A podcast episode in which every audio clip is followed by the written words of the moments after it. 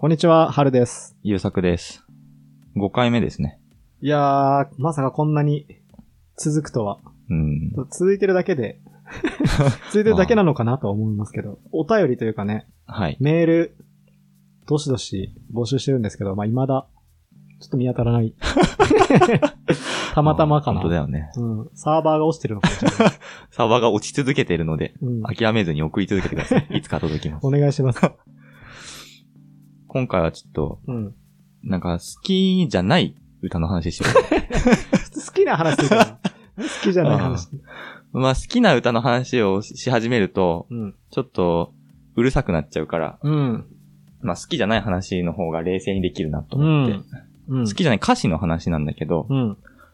直接的な歌詞がすごい苦手で、うん。うん。例えば、その感謝を伝える歌で、うん。ありがとうって言っちゃうとか、愛を、なんかあなたのことが好きですっていう歌で、うんうんあなたのことが好きって言っちゃうのとか、あそういうのがあるとー。、うん。言葉としてシンプルだからさう、ん。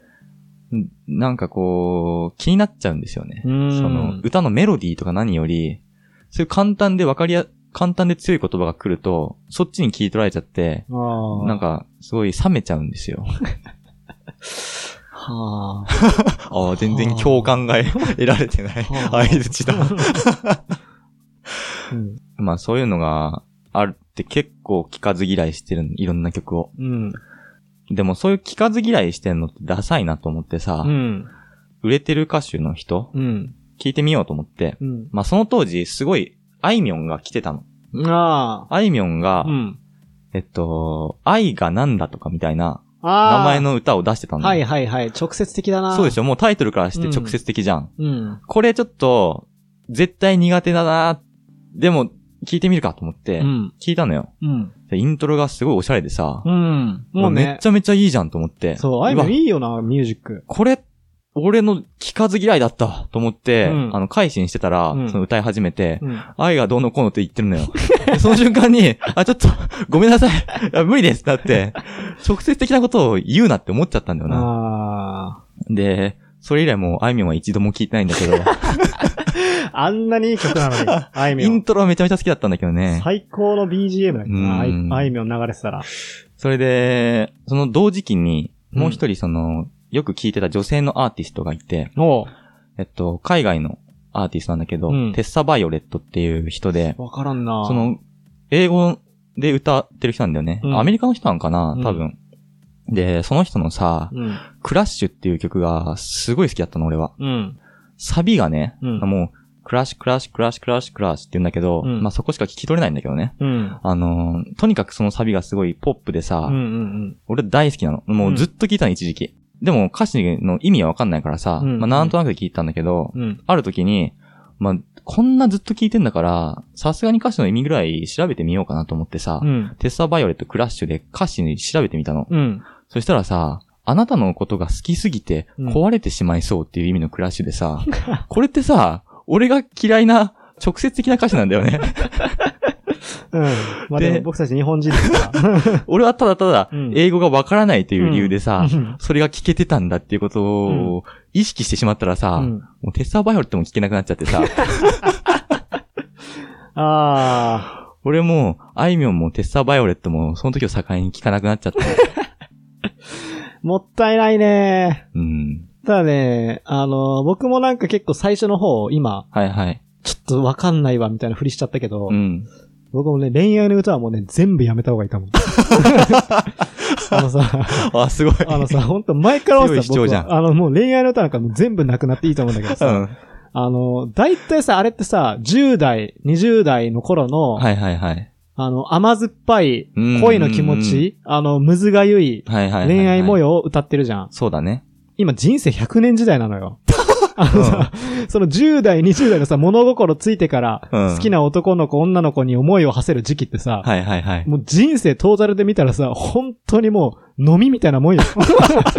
それよりはさ、もっとさ、日々の仕事の大変さとかさなんならまあ男女で言うとさ、その結婚してから、熟年、夫婦となっ。てから、なるほど。夫とのやりとりの煩わしさとかさそっちだと思うんだよね、共感というか、需要があるのは。なるほど。いつまで経ってもさ、その、10代の頃のうんあの時の気持ちを歌った曲ばっかじゃん。はいはいはい。そうじゃなくてもっとさ、夫婦頑張れとかさ。な なんるほどねか最近作る料理が、レパートリー減ってきたんじゃない？っていう夫の、夫の気持ちを歌った歌とかさ、それに対してアンサーソングでさ、こっちだって大変なのよ。育児も仕事も、今や女性も働く社会とかさ、あーそういうのがね、いいと思うんだよね、僕は。そっちの方が重要あると思うんだよな。その方が多分共感めちゃめちゃ得られると思う。うん。うんで、共感があるってことはさ、それだけ優作みたいに冷める人がいないわけだから。そうか。入り込めるよああ。もう恋愛の歌はなんであんなやって少子高齢化よ、今。なるほどね。若い人なんかいないんだから。うんうん。これだと思うんだよなもっと、大人頑張れ、みたいなさ。いやー、まあでも共感できるけどさう、ん。楽曲を聴いてるときにさう、ん。もう現実世界でそういうのを味わってるわけじゃん。味わってる。でわざわざさ嫌な痛いほど味わってる。アーティストが歌ってる曲もさ、うんそんな現実世界ので痛いほど味わってることのさ、焼き落としだったら嫌じゃない？だから、会社から疲れてヘロヘロで帰ってきて、うん。会社大変だーっていう歌を、歌を聞く。そういう時にさ。エレファントカシマシンさ、さあ頑張ろうぜって言ってたらさ、うわーって思うじゃん。ああ、思うかも。そういうのを期待してるんじゃないかな。曲を聴いてるときにさ、いや、その、確かに、人生100年時代にとった飲みみたいな甘酸っぱい思い出かもしれないけれど、うんその飲みみたいな思い出だからこそ、うん。今聞きたいんじゃない？ああ、だからそ、あの頃にそうそうそう戻りたいのか？うん。まだ大人になってなかった、なりきれてなかった、うんうんうんあの時の甘酸っぱい気持ちを、うん。歌を通じて思い出したいのか？そうなんじゃないかな。なるほどね。まあ、だとしても、うん俺も恋愛ソングなんて全部なくなった方がいいと思うけどね。いやそうだよね。なくなった方がいいよね。でも、な今思い出したんだけどさ、うん。あの、小袋をさ、僕久しく聞いてなかったの、小袋を。うんうんあの、つぼみとかすごい有名じゃん。はいはい。だけど、なんか最近小袋全然聞いてなくて、うん。で、歌詞見たら、その、まあ、最近さ、ほら、パソコンとかでさ、ささっと Google で調べれば、はいはいはいもう。すぐ歌詞出てくるじゃん。そうね。で、あ、小袋ってこういうこと歌ってんだって、結構恋愛ソングが多いわけあ、。そうなんだ。そう、意外と。なんか僕はさ、勝手にゆずみたいなイメージだから俺も同じイメージだそう、ね。ゆずとかだとほら、なんかまあ、爽やか系なさ、うんうんうんまあ恋愛ソングもありながら、ファイトソングみたいなのもありつつみたいなじゃん。で、小袋はね、意外なことにね、その恋愛が結構多いのよ。まあ。僕が聴いたアルバムがたまたまなのかな。でも、とりあえず恋愛系が多くて、あ、こういう感じかと思って。で、それでやめちゃったの僕は、正直。ああー、はいはいはい。、で、その1年後ぐらいに、うん。なんかね、小袋、あの、小袋のさ、あの、ギター持ってるさ、あの、背が低いとされてるけど、そんなに低くない人。あ あの、ー隣のさ、片方が高すぎるせいで。そう、の人がさ、うんなんか、なんかテレビに出てて、なんかインタビューかなんか受けてすごいいい人そうだったのね。はいはい。で、それ見て、あ、この人ってこんないい人なんだと思ってう、ん。もう一回小袋聞いてみようと思って、はいはい今度、曲から入ったのよ。歌詞じゃなくて。うんうんうん。そしたらね、すんごい綺麗な恋愛ソングだったわ。もう。何回も聴きたくなるぐらい。だから、思ったんだけど、恋愛ソングって、うんうん。その言葉じゃなくて、うん。音として聞くとね、すっごい癒される気がする。なんていうの？なんかあね、ーその、もう嫌なこと言ってほしくないのよこんな時に。あなるほど。んな、綺麗な曲と、あんなに綺麗な声で、はいはいはいはい。あー、会社大変とかさ、そうだね。言ってほしくないの。はいはいなんか、あの時の君の気持ちがどうのこうのみたいな、うんうん。言ってほしいのよ。はいはい。そういうのを含めて聞くとすごい良かったよ。だからもう歌詞じゃなくて、曲と声の高さと、うん。声質とうんうん。歌詞みたいな。なるほど。そうやって聞くとね、すごい良かったと思うよ、僕は。じゃあ、俺がさ、そのテッサバイオレットのクラッシュをいいと思って聞いてたのってさ、うん。それが正しい聞き方であってそうさ、、そ歌詞を知るなんて、う、そう。のまあ、無粋だったんだな。そう。だから思うけどさ、あの、洋楽なんてさ、もう歌詞なくていいと思う、僕は。だって実質さ、歌詞分かって洋楽聴いてる人いないでしょまあ、ほぼいないでしょ。なんか TikTok がすごい流れるじゃん、最近。洋楽とか。あれさ、だってみんな何言ってるか分かってないじゃん。うん。だけどいいのよ。そうだね。いいね。音としていいのよ、あれは。そうだよな。やっぱ音として聞くのが歌の正しい聞き方なんだと思う、僕。なるほどな。うん。だから、最後もうみんな母音だけでいいんじゃない？